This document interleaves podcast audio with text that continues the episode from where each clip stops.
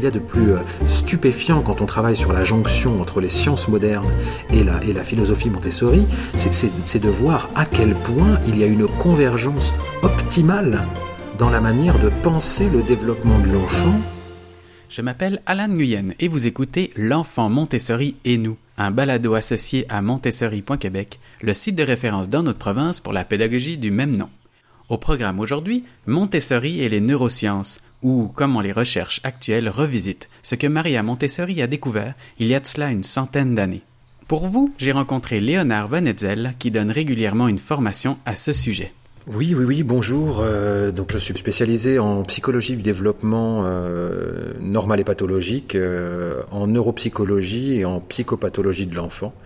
Et puis voilà, j'ai plusieurs secteurs de, disons, de sous-spécialité au sein de la neuropsychologie et de la psychopathologie, mais particulièrement les, apprentissages, et pas seulement les apprentissages d'ordre scolaire, hein, les l'ensemble des apprentissages qu'un enfant peut, peut vivre, peut, peut, développer. Donc euh, voilà, c'est un de mes secteurs de, de spécialité. Et dans ce parcours-là, tu t'es intéressé à un moment donné plus particulièrement à ce que Montessori avait fait comme découverte. Qu'est-ce qui t'a amené en gros à t'approcher de Montessori? Euh, je ne sais pas si je me suis approché de Montessori ou si Montessori s'approchait de moi. Euh, comment dire? Eh, eh, bien, au départ, il est vrai qu'il y a eu un, engouement ces dernières années euh, médiatique très très fort sur sur cette question de Montessori. Et puis on a eu le sentiment qu'il y avait un petit peu de tout finalement qui se développait, des choses plus ou moins rigoureuses d'ailleurs qui, qui apparaissaient. Et nous, dans, dans, notre travail à, à Information, c'est justement d'essayer de faire en sorte que la, la, rigueur dans la manière de former les, les, personnes eh bien, soit, soit là, soit, soit en place. Et donc je me suis dit que ça aurait été passionnant de, de voir ce qui se passait dans ce phénomène Montessori. Et, euh, et voilà. Et donc j'ai commencé un petit peu, un petit peu tard à m'intéresser euh, à Montessori et maintenant j'ai les deux pieds dedans. Quoi. La formation sur les neurosciences. Ces derniers jours, euh, vous avez donné ici à Genève une formation euh, sur euh, le lien entre les neurosciences, la psychologie mhm. moderne mhm. et puis euh, finalement les découvertes de Maria Montessori. Oui. On, on, parle de découvertes qui ont plus de 100 ans. Hein. Bien sûr, bien sûr. Oui, oui, oui, tout à fait. C'est-à-dire qu'en en, avançant dans cette compréhension progressive de Montessori, moi j'ai été stupéfait par la dimension visionnaire qu'a eu Maria Montessori par rapport au développement des sciences. Et aujourd'hui, on se retrouve en psychologie, alors pas seulement en neurosciences, en psychologie euh, euh, cognitive, en psychologie de l'enfant en général, on se retrouve à, découvrir ou à redécouvrir des choses euh, par le biais de la recherche, par exemple, que Maria Montessori avait parfaitement compris il y a un siècle. Et c'est ce qu'il y a de plus stupéfiant quand on travaille sur la jonction entre les sciences modernes et la, et la philosophie Montessori, c'est de voir à quel point il y a une convergence optimale de, très très nombreux facteurs dans la manière de penser le développement de l'enfant. Et on ne sait pas si c'est Montessori qui est compatible avec les, neurosciences ou si ce sont les neurosciences qui sont compatibles avec Montessori, mais dans tous les cas, on a une, on a une convergence extrêmement intéressante euh, sur le plan psychologique et, euh, et, voilà, et ça donne envie d'approfondir encore les liens qu'on peut faire entre euh, Montessori et, et, les sciences modernes. Mais parmi ces liens, par exemple, on a beaucoup entendu parler ces dernières années des des compétences ou des, des, des, euh, des fonctions exécutives. Mhm, oui. Euh, ça, ça fait partie des choses que vous euh, explorées. Tout à fait, tout à fait. Bah, c'est tellement les fonctions exécutives sont des fonctions transversales dans, dans, notre dans notre manière de penser et en fait c'est ce qui nous permet de rester attentifs, c'est ce qui nous permet de planifier la résolution de certains problèmes complexes, c'est ce qui nous permet de passer d'une tâche à l'autre. Donc c'est des choses qu'on fait en fait un petit peu tout le temps, mais on s'est rendu compte que c'était une notion clé dans notre manière de euh, fonctionner avec notre intelligence, dans notre adaptation. C'est des fonctions hyper importantes et bien entendu dans les apprentissages du quotidien et dans les apprentissages scolaires. Et ce, dont on se rend compte quand on euh, découvre Montessori, c'est que Montessori avait parfaitement compris le principe des fonctions exécutives 70 ans avant qu'on crée le concept de fonction exécutive, et que dans la pédagogie Montessori, en fait, euh, les fonctions exécutives sont vraiment au, cœur, au cœur de, de, la philosophie, euh, et d'ailleurs sont tellement au cœur qu'elles sont même reliées intrinsèquement à la question de la motivation, qui est l'énergétique de tout le système intellectuel, et que Montessori avait été parti de là, était parti de ce constat qu'il fallait que l'enfant soit motivé pour être attentif, pour fonctionner. Elle parlait de l'ormée ou de l'élan vital, hein, c'est ça. C'est ça, c'est ça. L'enfant dans le système montessorien apprend très tôt à utiliser ses fonctions. Prenons, prenons un, exemple, euh, par exemple, on va prendre l'exemple de la tour rose, qui est un exemple hyper classique et qui est très souvent, euh, qui est très souvent utilisé. L'enfant va euh, mettre, selon les, des, perspectives, des cubes de bois les uns sur les autres, ce qui demande, quand l'enfant est jeune, extrêmement de concentration, de préparation, de prise en compte de nombreux facteurs, de taille, de poids, de, euh, et puis ensuite d'empilement méticuleux, très précis avec ses mains, ce qui fait aussi appel à la motricité fine, et tout ça est sous le contrôle de ce qu'on appelle ses compétences exécutives. Et donc l'enfant va spontanément et de manière autonome aller mettre au travail très tôt lui-même ses fonctions exécutives. Et, par ses propres choix en plus. Et par ses propres choix. D'où la question de motivation. D'où la question de la motivation, absolument. Et, et, donc, on se retrouve avec des enfants qui très tôt apprennent, je dirais pas à domestiquer, mais apprennent à utiliser ces fonctions-là de manière assez autonome.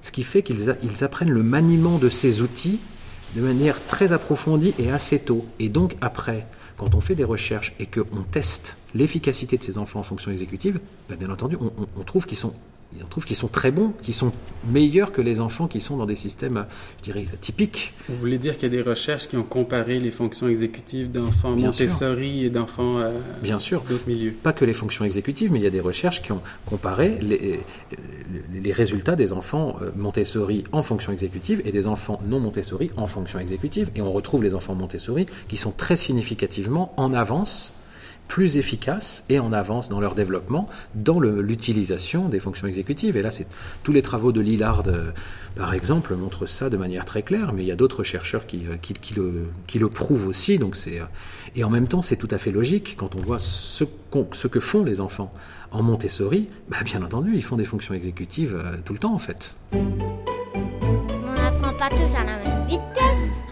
Et puis il y a une question de, respect du rythme aussi de, chaque enfant qui est important. Ça respecte du coup la motivation aussi. Ça, c'est sûr.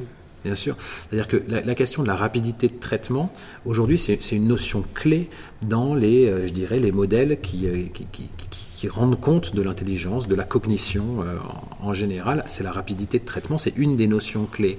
Euh, mais la rapidité de traitement n'est pas du tout la même pour les autres. L'assimilation, l'apprentissage n'est pas le même.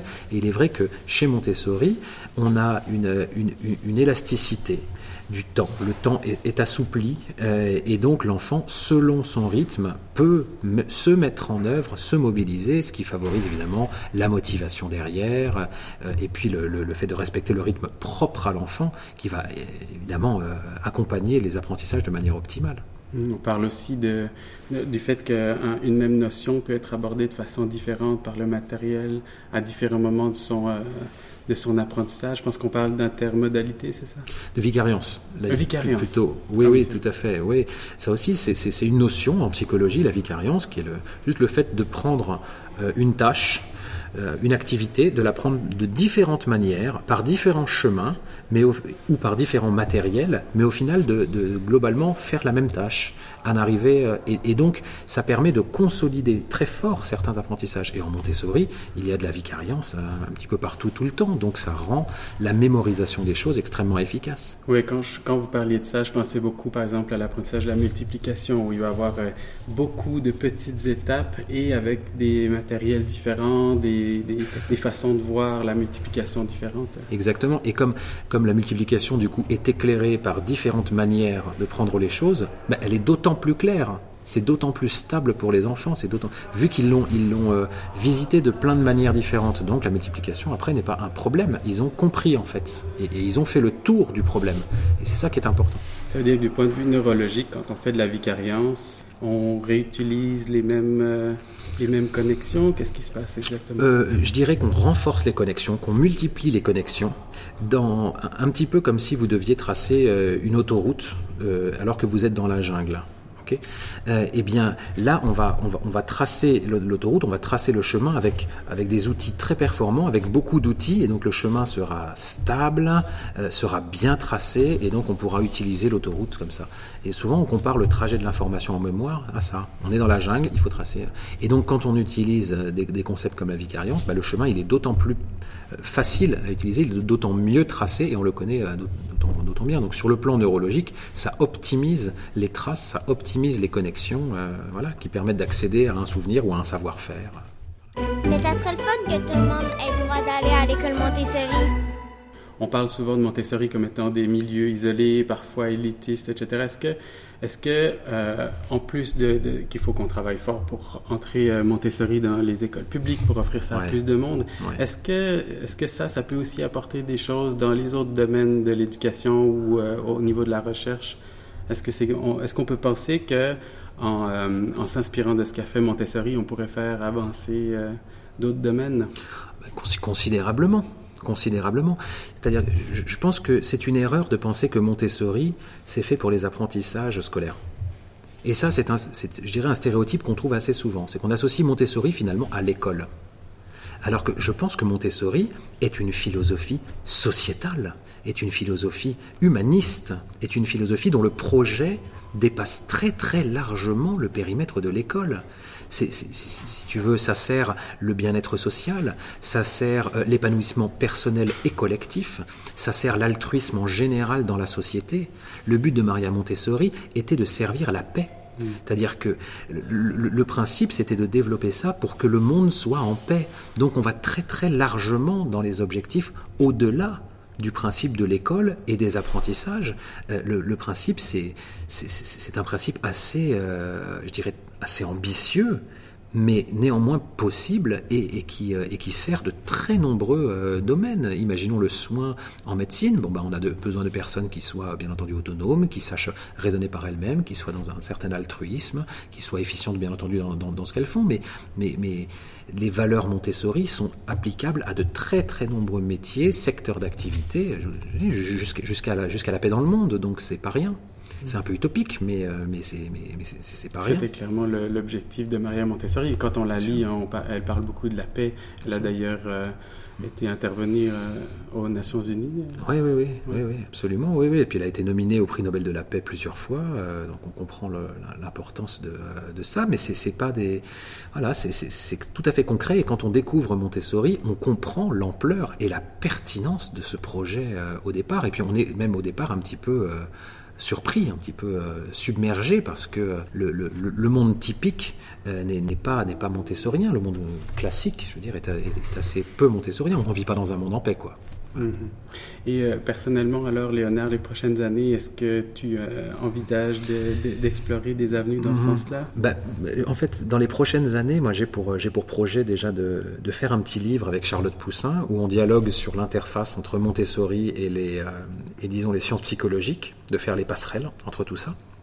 Et puis par ailleurs, j'aimerais conduire une, une recherche, certainement dans le cadre d'une thèse de doctorat, qui porterait sur le Montessori et le développement de la pensée euh, logique dans ses rapports avec ce dont on parlait tout à l'heure, les fonctions exécutives. C'est-à-dire, est-ce que les enfants euh, qui sont dans un système Montessori depuis déjà un certain temps acquièrent les principes logiques avant les autres enfants de, de, leur âge Et est-ce qu'on peut mettre ça en lien avec un développement accéléré des fonctions exécutives? Et ça m'intéresserait beaucoup parce que ça, ça a une portée assez fondamentale comme question. Je remercie beaucoup, Léonard. Mais merci, Alan. Et puis, euh, on espère pouvoir bientôt au Québec. Ben, je viens quand, quand on m'invite au Québec, avec plaisir. merci. Avec plaisir.